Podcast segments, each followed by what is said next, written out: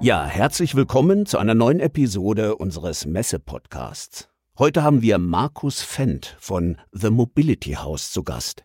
Hallo, Herr Fendt. Es freut mich, dass Sie heute bei uns sind. Hallo, Herr Jomeyer. Danke, die Freude ist ganz meinerseits. Ja, The Mobility House ist ja schon recht bekannt in der Branche als ein Technologieunternehmen. Trotzdem denke ich, wäre es sehr schön, wenn Sie vielleicht ein Resümee über Ihre Firma geben könnten und, wenn Sie mögen, auch ein wenig über sich selbst erzählen, welche Funktion Sie dort haben. Sehr gerne.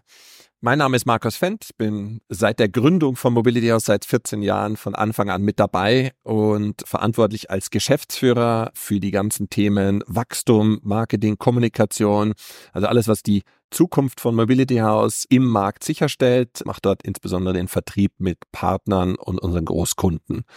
Mobility House ist angetreten mit der Vision Zero Zero. Muss ich kurz erklären? Zero Emissions und Zero Cost. Was verstehen wir dahinter? Unser Gründer wohnt in Österreich, Tirol, St. Anton, direkt quasi vorm Fenster ein Pumpspeicherkraftwerk und hatte sich in 2007 schon einen Tesla Roadster bestellt, den er dann auch 2000 2008 bekommen hat, oh, der aber dann die ganze Zeit in der Garage stand und da wir schon immer im Energiebereich als Berater unterwegs waren, ist uns irgendwie ganz klar und logisch wie Schuppen von den Augen gefallen. Irgendwann wird es mal, weil das Auto so cool war, Millionen von Elektroautos geben und die sind eigentlich nichts anderes wie ein dezentral verteiltes Pumpspeicherkraftwerk, weil alle Autos stehen ja im Schnitt sehr, sehr lange rum. Ja. Und wenn ich das schaffe, dass ich die Autos im Energienetz anbinde, dann habe ich quasi eine Lösung für die Energiewende und ich kann also emissionsfrei Strom zu produzieren und auch zu verbrauchen und ich kann dabei auch noch Geld verdienen, wie die Pumpspeicherkraftwerke das machen. Das steckt hinter Mobility House. Also wenn ich den Punkt jetzt aufnehme, das heißt, Sie sehen in der Zukunft oder Ihr Ziel ist emissionsfreie Energie und Mobilität. Das heißt, da gibt es ja eine Schnittstelle zwischen der Automobilbranche und dem Energiesektor. Und ich vermute mal, genau da setzen Sie an. Vielleicht mögen Sie das jetzt mal beschreiben, was Sie da genau machen und was Sie da anbieten. Genau, sehr gerne. Also die Batterie des Elektroautos, welches im Schnitt 23 Stunden am Tag steht und als Flexibilität im Energiemarkt eingesetzt werden kann. Das Ganze beginnt aber erstmal damit, dass ich das Auto laden kann und damit zeige ich jetzt auch so ein bisschen auf, wie Mobility House unterwegs ist. Es geht erst mit einer Ladestation los. Habe ich die richtige Ladestation? Ist es eine steuerbare Ladestation? Ist die richtig installiert mit der richtigen Leistung? Damit beginnt das Leben jedes Elektroautofahrers nach dem Kauf seines Fahrzeuges. Sobald er das Laden, das prinzipielle Laden mal gelöst hat, kann er sich Gedanken darüber machen, ja, wie lade ich denn eigentlich besonders intelligent? Wenn er in einem Mehrparteienhaus wohnt oder ich einen Firmenparkplatz habe mit mehreren Autos, muss ich das sehr schnell mir die Frage stellen, weil mein Netzanschluss sehr schnell erübrigt ist. Das heißt, ich brauche schon ein intelligentes Lade- und Energiemanagement. Das heißt, wenn ich da ganz kurz intervenieren darf, das heißt, wir sprechen hier vom Privat- wie auch Businesskunden, Firmenkunden. Absolut. Ah, okay. Absolut, es betrifft alle beide. Mhm also auch Amazon-Fahrzeuge zum Beispiel stehen 14 Stunden am Tag, wenn man das umrechnet. Also die sind auch nicht den ganzen Tag auf der Straße. Also sind zwar nicht mehr 23, aber auch immer noch 14 Stunden. Also das heißt, sobald ich die richtige Ladestation habe, muss ich auch sagen, wie lade ich richtig? Einmal in Richtung Netzanschluss und zum Zweiten, ja, wann lade ich denn? Wann kriege ich denn meine Energie möglichst günstig? Hat meistens damit zu tun, wenn sehr viel Energie zur Verfügung steht, sehr viel erneuerbare Energie. Haben wir ja jetzt gerade die neuesten Zahlen bekommen. 60 Prozent haben wir jetzt erreicht in Deutschland. Also faszinierend. Ein Industrieland, was schon 60 Prozent erneuerbare Energie geschafft hat. Ja. Das ist wirklich faszinierend. Wir sind da Vorreiter, da können wir stolz drauf sein. Steckt auch ganz viel Technologieentwicklung drin, die wir ins Ausland exportieren, wird ganz oft vergessen. Wir schauen uns da immer nur auf die Probleme und nicht auf die Möglichkeiten. Und dann will ich natürlich laden, wenn dieser Energieüberschuss da ist. Das ist meistens die Mittagssonne, das sind irgendwelche Windspitzenzeiten, wie wir sie jetzt auch über die Weihnachtsfeiertage gerade erlebt haben, wo wir 36 Stunden negative Energiepreise hatten. Oder das sind die Zeiten jetzt so Richtung Wochenende, wenn dann die Industrieproduktion nach unten geht, aber die Stromproduktion oben ist, dann lade ich teilweise sehr, sehr günstig oder sogar umsonst. Und dann kommt die Königsdisziplin, eben nicht nur das Laden, sondern auch das Entladen. Mit dem Stichwort Vehicle to Grid, bidirektionales Laden beschrieben. Dann beginnt der Kunde nämlich auch noch seine Batterie als Speicher dem Energiemarkt zur Verfügung zu stellen. Also zum Beispiel habe ich über Nacht billig Energie geladen und kann sie in der Früh, wenn ich eine Leistungsspitze oder Lastspitze im Energiesystem habe, wieder abgeben. Und das heißt nicht, dass dem Elektroautofahrer dann die gesamte Batterie leer geladen ist, sondern ich habe inzwischen 1,3 Millionen Elektrofahrzeuge im Markt. Ja, dann sind es halt vielleicht bei jedem 10 Kilowattstunden, sagen wir mal, der mitmacht. Und damit verdient der Kunde Geld. Und das Ganze kann ich nicht nur mit den Batterien machen, die in den Autos drin sind, sondern es sind ja auch genug Batterien, die nie in Autos kommen, weil sie vielleicht irgendwie einen kleinen Fehler in der Produktion hatten oder Batterien, die wieder aus den Autos kommen, weil das Auto einen Unfall hatte oder nicht mehr fährt.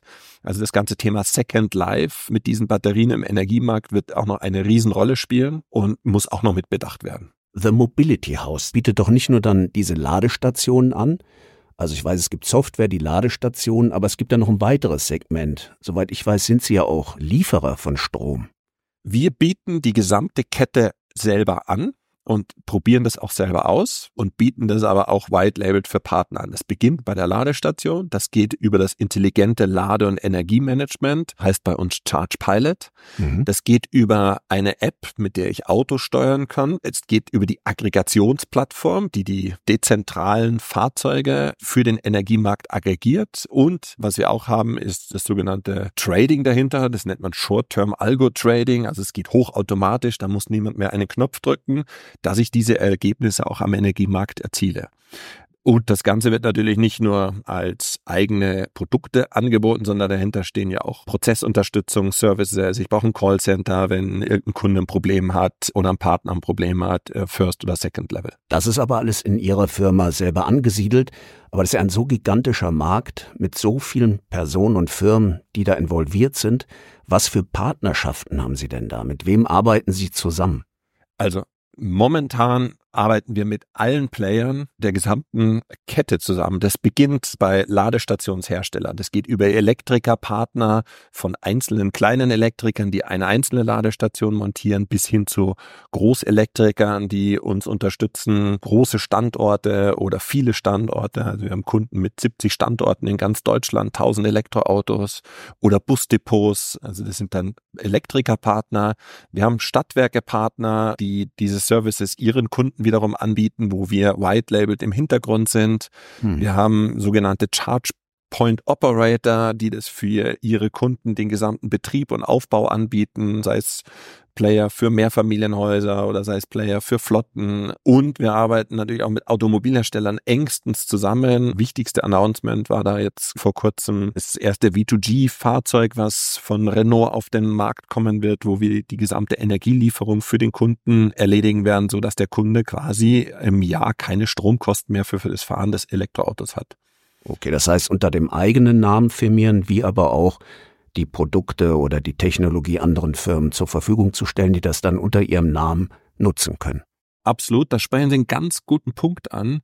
Wir haben eigentlich gedacht, wir sind ein Technologieunternehmen und wir können die Technologie entwickeln und dann Dritten zur Verfügung zu stellen. Leider dauert es zu lange, bis Dritte damit beginnen, beziehungsweise auch das verstehen, was damit möglich ist. Von daher sind wir auch mit vielen, vielen Dingen gestartet, haben selber Erfahrungen gesammelt, haben diese Erfahrungen auch in unsere Produkte und Lösungen eingebracht und treten damit teilweise auch selber im Markt auf, bieten es aber genauso white-labeled an. Okay. Und sagen wir, gibt es so einen Unique Selling Point bei Ihnen oder ein, ein Alleinstellungsmerkmal oder gibt es genug Konkurrenten und Sie bieten vielleicht einen besonderen Service an oder ist Ihr Produkt, Ihre Technologie eben einzigartig auf dem Markt? Sehr guter Punkt. Wenn wir uns das ganze Thema Vermarkten von Elektroautobatterien anschauen im Energiemarkt, sind wir absolut unique. Das macht sonst kein anderer und das beherrscht auch kein anderer so gut wie wir.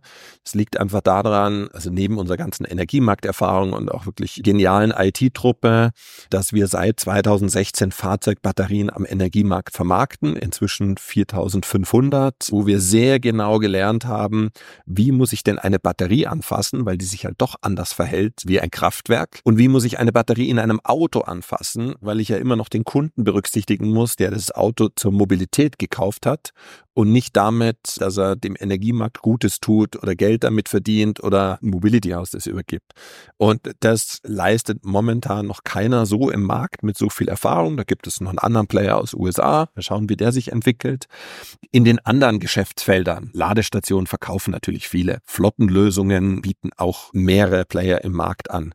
Auch Lastmanagementsysteme gibt es zwei, drei andere Player noch. Das heißt, da stehen wir im Wettbewerb. Unser wirklicher Unique Selling Point ist das Vermarkten der Fahrzeugbatterie und das Realisieren von maximalen Wert für den Kunden bei minimaler Batteriealterung.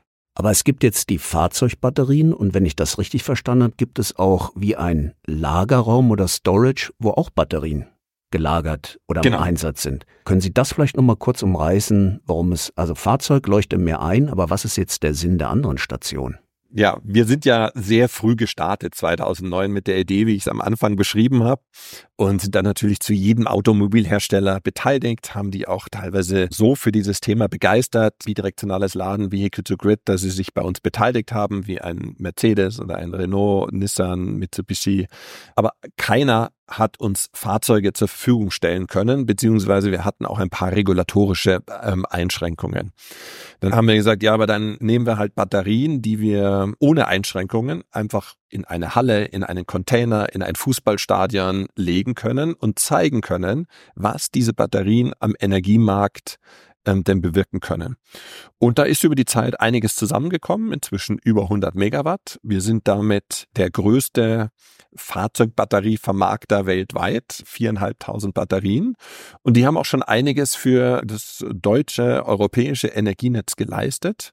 Und von daher haben wir eben diese Erfahrung, die ich vorhin beschrieben habe, auch schon sammeln können und sehr viel mit diesen Second Life Batterien schon gemacht und dieses Feld sehr, sehr groß sein wird, weil ja sehr viele Batterien möglichst lange genutzt werden sollen, um den CO2-Footprint auch minimals zu halten, ja. ähm, können, können Sie sich selber vorstellen. Soweit ich weiß, gab es ja mal einen Vorfall, in dem ein Kraftwerk ausgefallen ist. Weiß, ich glaube, es ein paar Jahre her.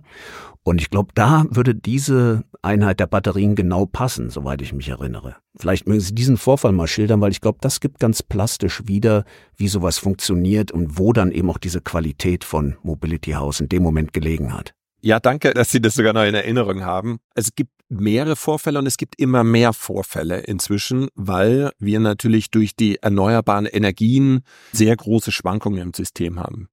Und ich möchte mal auf zwei Vorfälle eben eingehen. Einer war 8. Januar 2001, also das ist der, der etwas länger schon her ist, wo mal ein seltener Fall, aber es passiert, ein Umspannwerk abgeraucht ist. Es war ein slowenisches und damit das gesamte europäische Stromnetz aus der Balance gekommen ist. Man musste dann das ost- und das westeuropäische Netz trennen und in Westeuropa musste so schnell wie möglich, so viel wie möglich Energie bereitgestellt werden. Diese Notfallmaßnahme wird durch die sogenannte Primärregelenergie erbracht und wir hatten damals in der Primärregelenergie 30 Megawatt, das sind so circa 2000 Fahrzeugbatterien und diese Fahrzeugbatterien haben volle Pulle dazu beigetragen, für 15 Minuten das deutsche Stromnetz zu 4% zu stabilisieren. Und mal ganz kurz das sacken lassen. 2000 Batterien, 4%. Wir haben in Deutschland schon, jetzt nehme ich mal die Plug-in-Hybride raus, aber eine Million voll elektrische Fahrzeuge. Ja. Also wir können 100 Prozent des deutschen Stromnetzes heute schon stabilisieren, wenn ich die Autos alle am Netz hätte. Und ein zweites Beispiel noch, was immer häufiger vorkommt, dass einfach durch die Imbalanzen, die ich habe, im Stromsystem mal sehr, sehr hohe Preise da sind, weil man sich verschätzt hat. Und auch dann springt jedes Mal die Primärregelenergie ein und unsere Fahrzeugbatterien leisten dann halt einen sehr schnellen und guten Beitrag dazu, dass unser Energiesystem stabil bleibt und man nicht, wie Anfang der 2000er gesagt hat, naja, wenn wir fünf Prozent erneuerbare Energien erreichen, mehr wird nicht gehen, weil sonst bricht das Stromnetz zusammen. Wir werden die 100 Prozent schaffen. Werden die 100 Prozent schaffen. Respekt. Ja. Trotzdem erlauben Sie mir auch eine kritische Frage. Es ist ja auch in der Presse immer wieder zu hören oder in den alternativen Medien, dass auch Fahrzeugbatterien auch Nachteile haben oder Batterien generell, was die Bestandteile betrifft und der Abbau oder der, die Gewinnung der Bestandteile. Wie stehen Sie dazu? Wie ist Ihre Meinung? Ja, also das ist jetzt nicht unser Feld und auch nicht unsere Expertise. Also dass Elektroautos kommen werden, hat was einfach damit zu tun, dass der Transportsektor mit einem Drittel zum CO2-Ausstoß auf dieser Welt beiträgt und wir ein Riesenproblem, man sieht es gerade an den Wetterkapriolen in Norddeutschland, haben mit der Klimaerwärmung. Und die wird uns sehr, sehr viel Geld kosten. Ich glaube, es ist durch genug Studien, wissenschaftliche Studien inzwischen erwiesen, dass eine Elektroautobatterie natürlich auch Folgeschäden hat, aber diese Folgeschäden um ein Vielfaches geringer ist wie die von fossilen Kraftstoffen. Und ich glaube, das Entscheidende ist, wenn man da sich dieses Thema anschaut, dass man nicht nur drauf schaut, was verursacht denn der Ressourcenverbrauch von Batterien, sondern das auch in den Vergleich in der Relation stellt. Und da ist meine persönliche Ansicht, nach dem allen, was ich gelesen habe, nein, es ist bei weitem nicht perfekt. Es ist immer noch keine Kreislaufwirtschaft. Es ist immer noch Ressourcenverbrauch auf unserer Erde, aber es ist um ein Vielfaches perfekter wie die ja, über 100 Jahre oder 150 Jahre, die wir jetzt hatten an Exploration von fossilen Kraftstoffen. Würden Sie sagen, dass da Deutschland tatsächlich federführend ist? Worauf ich hinaus will, ist, fühlen Sie sich von der Politik genug unterstützt? Dort wird zwar immer viel geredet und gesagt, aber diese Branche, dieser Markt ist an einem gewaltigen Umbruch und ich denke gerade, Sie werden mit so viel Regularien konfrontiert sein, dass es da vielleicht immer noch nicht rund läuft. Oder wie empfinden Sie das? Sie treffen da den Nagel auf den Kopf. Wir können da federführend sein. Wir hatten ja gerade schon darüber gesprochen, 60 Prozent erneuerbare Energien in einem Industrieland. Also ja, Costa Rica hat 100 oder Österreich 70, aber Österreich ist äh, bevorzugt durch Wasserwirtschaft, Costa Rica hat kaum Industrie, ist absolut unique. Wir haben was Gigantisches schon geschafft. Und die Weltmarktführer in der Automobilindustrie, nicht Stückzahlen getrieben, aber innovationsgetrieben, ist die deutsche Automobilwirtschaft. Wenn wir jetzt die zwei Bereiche zusammenbringen, und das, was ich Ihnen gerade beschrieben habe, dass wir sagen, wir schaffen es, Elektromobilität mit dem Energienetz zu verknüpfen, dann werden wir ein hundertprozentig erneuerbares Energiesystem bekommen. Und wir werden es auch noch billiger bekommen wie das heutige, weil ich eben diesen Dual-Use-Case von Batterien im Auto haben, die sonst ungenutzt rumstehen würden. Und das wird noch nicht richtig erkannt. Es gibt ein paar Autokonzerne, die haben das voll verstanden. Also allen voran Volkswagen, Renault natürlich. Auch in China poppt das Thema massiv hoch. Also gerade diese Woche announced, dass in 2025 Bidirektionalität zur Pflicht wird. Das heißt, wenn wir das regulatorisch, uns, fehlt eigentlich noch ein ganz großer Punkt dazu. Wir haben wahnsinnig viel erreicht jetzt in den letzten ähm, 18 Monaten ähm, oder sind schon ja, der, der Legislaturperiode, 24 schon, was ein erneuerbares Energiesystem braucht. Also Smart Meter Rollout, flexible Energietarife, die auch beim Kunden ankommen, dass ich mein, meine Last steuere und nicht meine Stromproduktion. Das ist halt äh, durch die Erneuerbaren muss, muss ich dieses System umdrehen.